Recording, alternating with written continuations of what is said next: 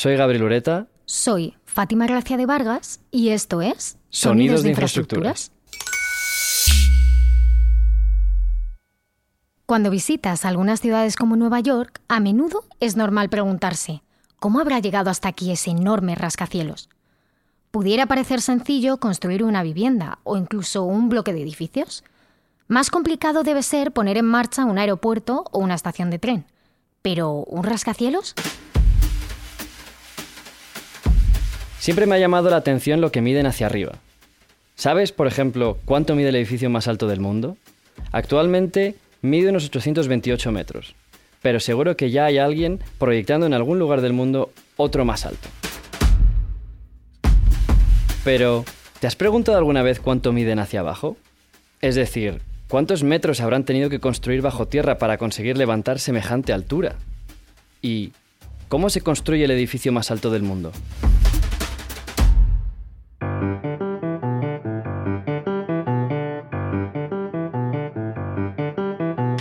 Ser humano siempre busca superarse. Lo vemos en todos los ámbitos de la vida.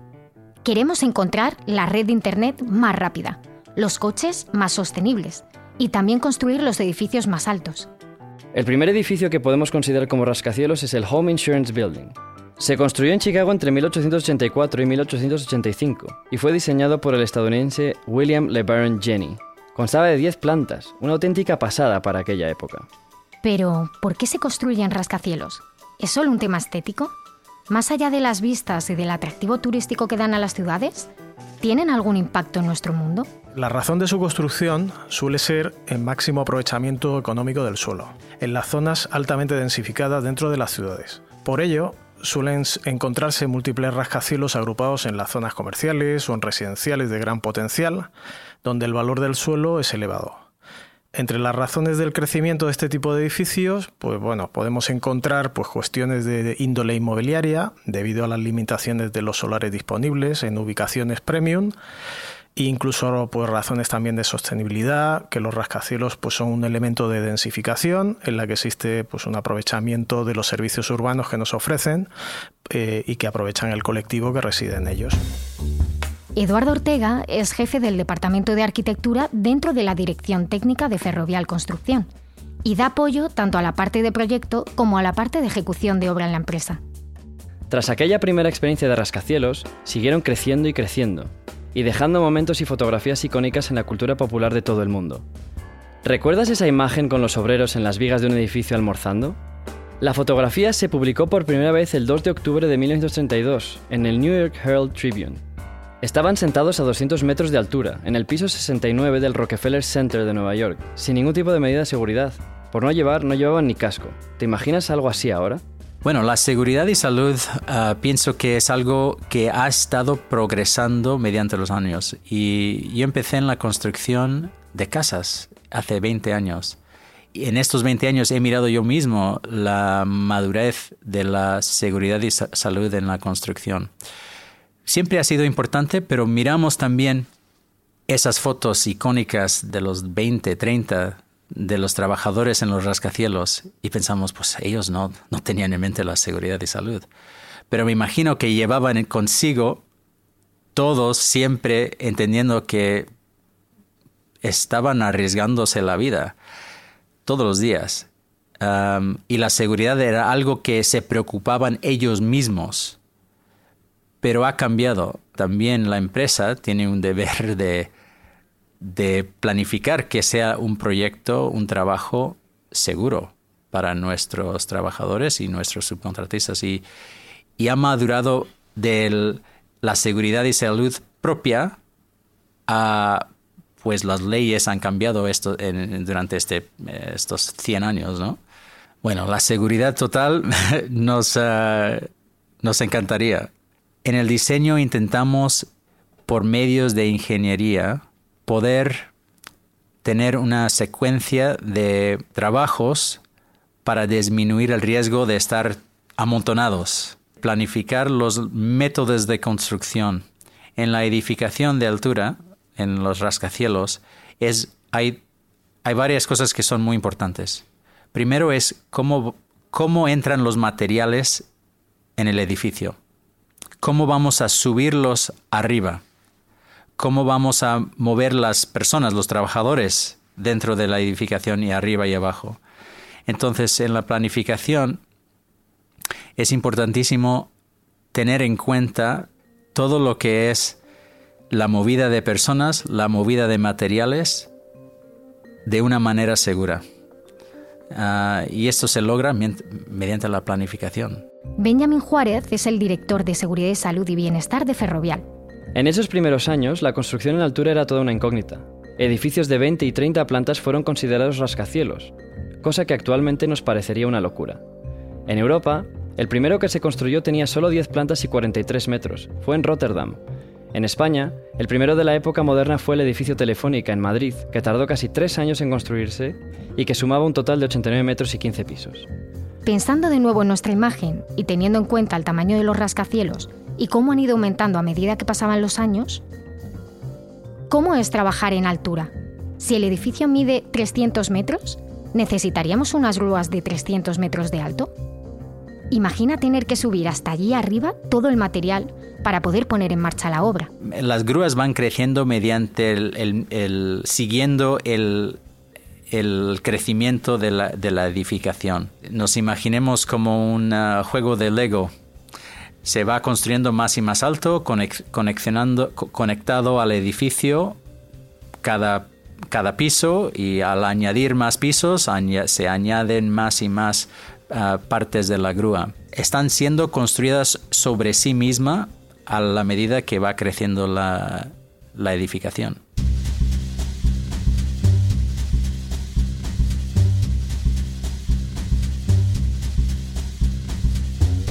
Hay varias decenas de miles de rascacielos en todo el mundo. Casi un centenar de ellos están ubicados en España. En nuestro país, uno de los rascacielos icónicos se encuentra situado en la ciudad de Madrid. Se trata de la Torre de Madrid. ¿Por qué hablarte de este rascacielos? Porque llegó a ser el más alto de Europa durante casi una década, aunque luego se quedara lejos de los más grandes del continente. Pero lo más curioso es su ubicación, justo en el centro de la ciudad. El proyecto se puso en marcha en plena Gran Vía, una de las calles más transitadas probablemente del país. ¿Cómo de significativo fue esto en el momento de su construcción? ¿Hasta qué punto influye el terreno y el tamaño de la parcela a la hora de construir un rascacielos? ¿Qué se debe tener en cuenta en un proyecto como este? Para el diseño de un rascacielos debemos considerar principalmente dos factores. Cuestiones estéticas, ser un edificio icónico eh, con una presencia en el skyline de la ciudad, alterándolo y definiéndolo, y, obviamente cuestiones técnicas, cimentación y estructura, en especial relevancia al tema del sismo y del viento. También destacar por las condiciones de la parcela, la resistencia del terreno, que seguramente vamos diseñar una cimentación profunda mediante pilotes y la presencia de agua, el denominado nivel freático. Se construye incluso en condiciones de terrenos muy desfavorables, por ejemplo en México DF, que se construye sobre una laguna arcillosa o, con acciones sísmicas pues, muy importantes, como puede ser Japón, Chile o la costa oeste de Estados Unidos. Mm, respecto a las relaciones de tamaño impuesto respecto a, la parcela, pues no encontramos eh, ningún condicionante porque podemos ver parcelas de tamaño muy reducido donde se elevan edificios a priori casi impensables desde el punto de vista de altura. Normalmente los rascacielos son edificios pues, con gran esbeltez que es, tienen una gran relación de altura frente a su base. El arquitecto tiene que saber entender el sitio, el lugar, el compromiso urbano con la ciudad, con el contexto construido inmediato, para saber cuál va a ser la imagen, la morfología y la espacialidad de su edificio. Y el arquitecto también tiene que entender el programa de necesidades y de recintos, pero tiene que saber ver aquello que el programa no dice. Nosotros siempre buscamos porque sabemos que lo más importante del edificio no viene escrito en el programa, sino son cosas que hay que descubrir. Con esta información se arma un partido general, una base conceptual sobre la cual definir el diseño del proyecto. Trabajamos con maquetas físicas reales, trabajamos con modelaciones en 3D. Eh, cuando estos edificios son de una escala eh, monumental eh, y de un gran impacto ciudadano, es necesario eh, estudiar muy bien cómo se va a sentar en el terreno y en el lugar. Ese es el primer gran desafío. Jorge Iglesias es arquitecto y profesor titular en la Universidad de Chile. Además, dirige una oficina en Santiago, especializada en arquitectura pública. Se construyen en casi cualquier lugar del mundo, en Nueva York, Barcelona, Londres, Dubái. Cada vez hay más, y están por todas partes. Pero seguro que no se construyen del mismo modo.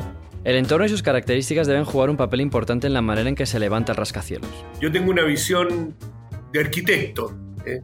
y, en los edificios en altura que hemos hecho en Santiago de Chile, que son varios, eh, siempre me llama la atención que cuando hay reportajes y eh, entrevistas sobre estos edificios, se preocupan de la altura del edificio, los cubos de hormigón armado que entraron, las toneladas de fierro que fueron necesarias para su construcción, eh, la velocidad de los ascensores, la capacidad de los estanques de agua potable, la superficie de los cristales, de los muros cortina.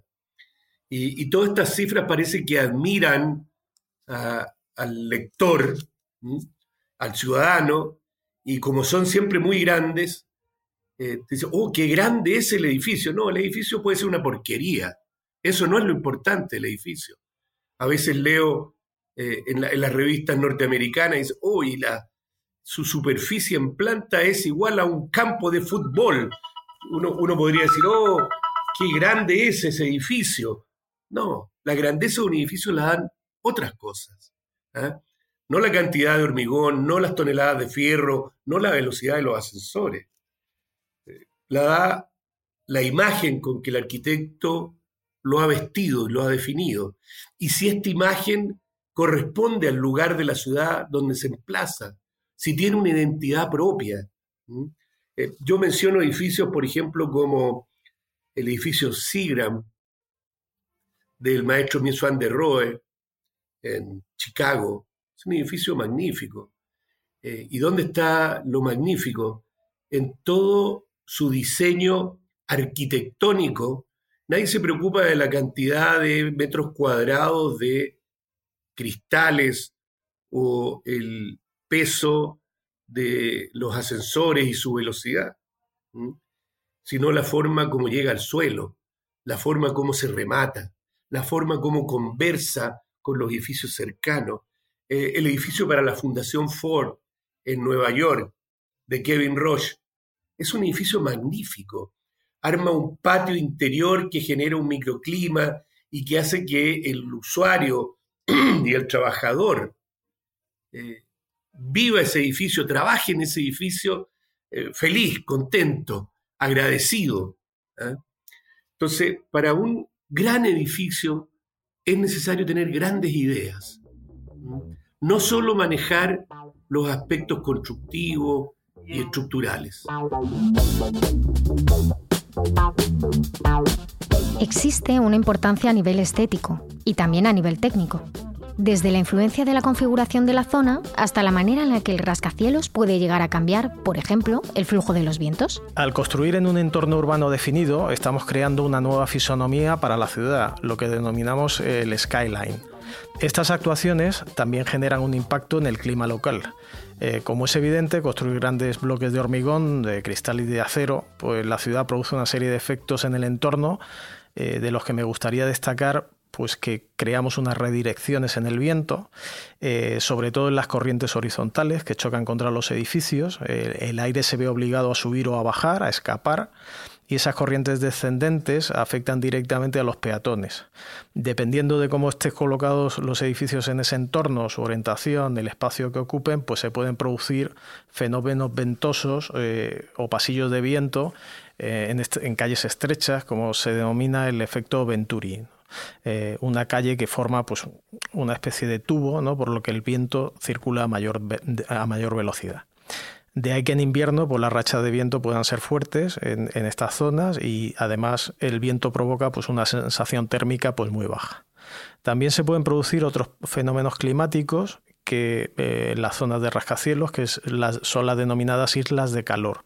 En la época estival, cuando los termómetros suben por encima de los 35 o 40 grados, el calor queda atrapado en el asfalto y los edificios, los propios edificios, al tener una zona de gran altura, pues eh, evita ese enfriamiento nocturno. De ahí que esas zonas que albergan esas megaconstrucciones de hormigón, los grados pues, de los termómetros suban y, no solo las temperaturas diurnas, sino también las nocturnas, ¿no? Por, evitando esa evaporación. En las zonas financieras en las cuales abundan este tipo de rascacielos, el suelo eh, también se calienta mucho y, se, confluyen una serie de, factores también, como puede ser el tráfico rodado o incluso actividad industrial cercana. Por lo que si se juntan estos efectos, que son terribles, se puede producir lo que se denomina una inversión térmica. ¿no? la inversión térmica lo que hace es que el aire frío esté más abajo y el aire caliente esté más arriba, que esto es una anomalía porque lo natural es lo contrario. Entonces se forma una especie de tapadera que lo que hace es que no se permite que el aire suba el aire sube hacia arriba y se disperse y disperse, por ejemplo, la contaminación. Esto suele producirse a primeras horas de la mañana, normalmente en las grandes urbes, en la hora punta de tráfico o como con las famosas boinas que tenemos en las ciudades.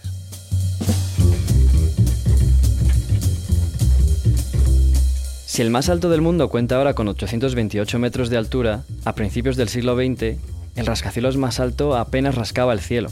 El Singer Building de Nueva York, inaugurado en 1908, medía 187 metros y tenía 47 pisos. A finales de ese mismo siglo XX, en 1998, en Malasia se inauguró el rascacielos más alto del mundo, y lo fue hasta 2004 con sus 452 metros de altura. Son las Torres Petronas de Kuala Lumpur.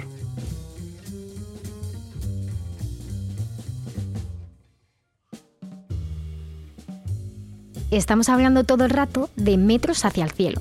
Pero, ¿cuánto mide un rascacielos hacia abajo? Esto es como un árbol que uno no ve eh, el esplendor de sus raíces. Em, efectivamente, eh, la naturaleza del suelo, eh, lo que nosotros llamamos el estudio de mecánica del suelo, determina muchas veces la profundidad en la cual el edificio se cimienta, se funda. Eh, pero además tenemos todas las instalaciones, los estanques, los grupos electrógenos y, por supuesto, el protagonista de muchos de estos edificios en altura, que es el automóvil. Ustedes me van a decir que, tiene que ver. No, no, tiene mucho que ver. O sea, un edificio eh, de 60 plantas ¿eh? para oficina demanda mucho estacionamiento, que por supuesto tiene que ir en el subsuelo. y los estacionamientos tienen un orden eh, que hay que saber manejar para hacer buenas circulaciones, eh, estacionar en forma expedita y clara, eh, rampas de bajadas, de subidas.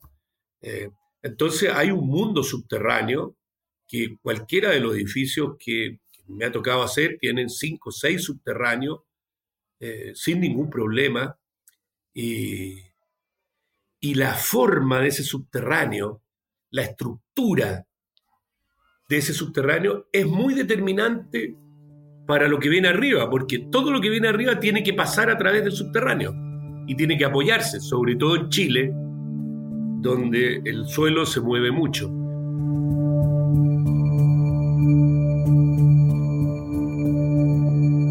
El asunto de la seguridad, con la evolución de la tecnología y ese plus de importancia que se da desde las empresas, se ha convertido en algo vital a lo largo de todo el proceso. Pero seguro que existe un momento en el que la cosa se pone más tensa.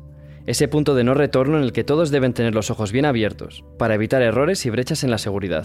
Es mucho más peligroso cuando eh, se llega a las alturas de los 80 pisos porque cualquier caída de objetos si se cae un tornillo, gafas de seguridad, si se te caen de la cara, hacen daño a los que viven en la ciudad abajo, porque a esas alturas tienen mucha más potencia de, hacer daño que al tercer piso. Entonces, la parte donde la seguridad se nota más en sí mismo, aunque los controles son lo mismo, es en las alturas, las alturas más altas del edificio.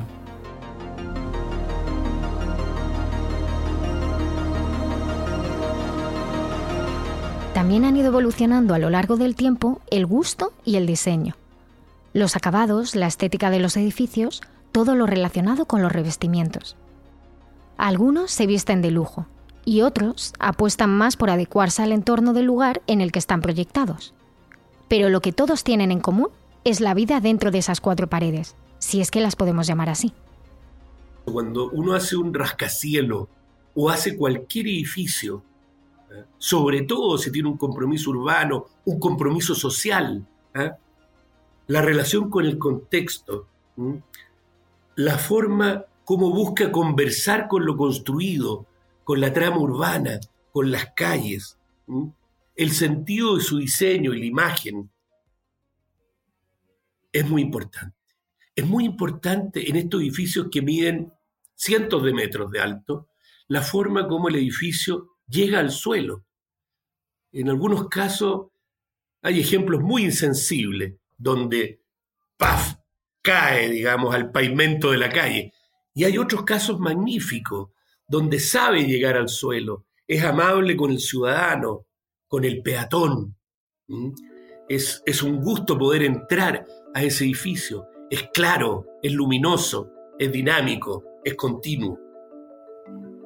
Eh, de la misma manera, estos grandes edificios tienen que saber rematarse y que no parezca que el presupuesto llegó hasta el piso 103 y ahí terminaron, sino que se note que el edificio fue pensado para terminar ahí, para rematar ahí, para que su diseño lo contara y lo explicara.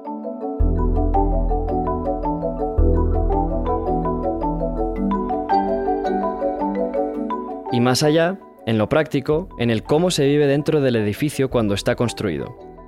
Las medidas de seguridad que se deben tomar a la hora de proyectar entradas y desalojos o la forma en que los ascensores deben funcionar para dar uso a un edificio como este. Dentro de los rascacielos, para subir y, bajar, pues son ascensores y hay ascensores con mucha potencia y velocidad. Lo que se preocupa es cuando hay incendios dentro de los edificios y hay muchos controles de ingeniería y, reglas para, para um, controlar incendios dentro de un apartamento, dentro de un, rascacielos, para la prevención de que se expande el, incendio. Pero también es de tener uh, maneras de escape y, de rescate dentro de, una edificación de, rascacielos mediante la subida de escaleras uh, dentro del edificio.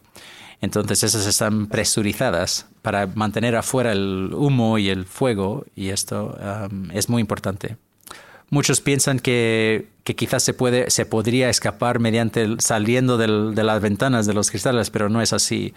Incluso muchos de los rascacielos eh, son de cristal, son transparentes los edificios y estas uh, no las ventanas en muchas no, se, no, no abren, eh, están cerradas y, las, y, cuando hay que abren, abren muy, muy poco y no hay manera de, de salir o de quebrarlas fácilmente.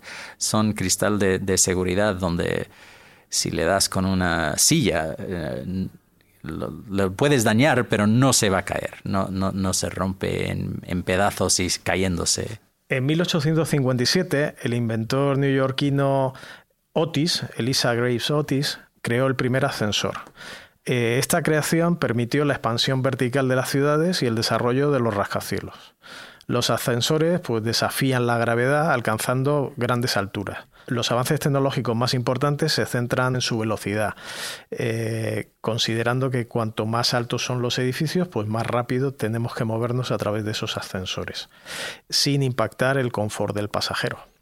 Los más rápidos del mundo mm, están en, pues, por ejemplo, en la Torre Shanghái en China, que rondan, superan los 20 metros segundo, lo que se traduce unos 74 kilómetros hora. Esta velocidad suele ser en estos grandes edificios para poder desplazarte entre plantas con relativa facilidad suelen ser normalmente del orden de 13 o 14 veces superiores a la velocidad de un ascensor residencial Otra cuestión importante es el, manejo del flujo de los usuarios en determinadas horas como en las horas pico. Este es otro de los objetivos importantes que se están teniendo en cuenta con la evolución de los ascensores. Se intenta controlar los grupos con herramientas informáticas y la idea es eh, que el propio ascensor tenga un software que aprenda las preferencias de uso, las horas de mayor congestión, así como los pisos de mayor frecuencia, para poder posicionar los ascensores de manera estratégica en las diferentes plantas de ataque. De esta manera se ahorra tiempo de espera, eh, de viaje y consumo energético. Cuando se presiona el botón, pues el ascensor que esté más próximo o más apto responderá al, pasajero seleccionado gracias, eh, gracias a estas funciones de predicción. Así se evita pues, la espera de los usuarios. Con los rascacielos se modifica el paisaje, la ciudad y la forma de vivir. Tienen un impacto en las sociedades y a través de su observación se comprende la manera en la que ha crecido. Es una manera de trascender para todos los profesionales que han participado y además es una marca del tiempo en los rostros de los pueblos y las ciudades. El edificio que nosotros hicimos para la telefónica en eh, Plaza Italia, que es el corazón geográfico de la ciudad, es un punto muy importante. Eh, es la avenida estructural de la ciudad de Santiago eh, y es además el punto donde se encuentran los tres parques más significativos de la ciudad. El Parque Forestal, el Parque Gran Bretaña y el Parque Bustamante. Ese punto es la Plaza Italia. Se encuentra también en ese mismo punto el quiebre del río Mapocho con el cerro San Cristóbal que entra a la ciudad de Santiago. Y ahí está el edificio de la Telefónica. Qué tremendo desafío. ¿ah? Pero, pero el desafío es más que hacer un edificio que se sostenga, que se comporte correctamente a los sismos, que funcione con eficiencia, con economía. Es mucho más que eso. El primer desafío es reconocer dónde está este edificio. Entonces, este edificio de la Telefónica, en su diseño, eh, conversa con, la plaza, eh, en su diseño se amarra con los edificios de Avenida Providencia, con los edificios de Avenida Bustamante, marca distintas escalas. Eh, fíjense que este edificio, en su versión original, eh, el primer piso era, era, bastante más libre de lo que es hoy día. Eh, era, era, una gran plaza que visualmente unía los tres parques. Entonces uno entraba abajo el edificio y se veían los tres parques. Era muy bonito. Después, por condiciones de seguridad, hubo que empezar a cerrar todo eso. Cuando estábamos construyendo el edificio de la Telefónica, que, durante muchos años fue el más alto de, Chile, eh, fue el primer atentado a las Torres Gemelas. No sé si ustedes lo recuerdan, que fue un atentado en un subterráneo, qué sé yo, y la Telefónica dijo, nosotros no queremos que pase mucha gente por debajo de nuestro edificio, entonces se empezó a cerrar. Pero el proyecto original planteaba esa, esa generosidad.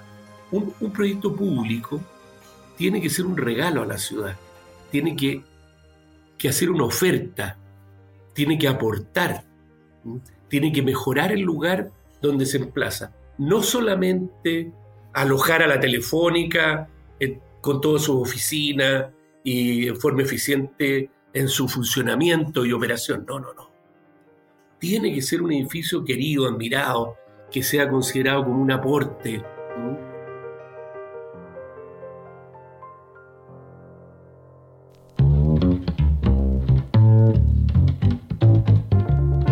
Gracias a Benjamin Juárez, Jorge Iglesias y Eduardo Ortega por hacer posible este episodio y seguir sumando en la innovación de la arquitectura, la ingeniería, la construcción y la seguridad y salud.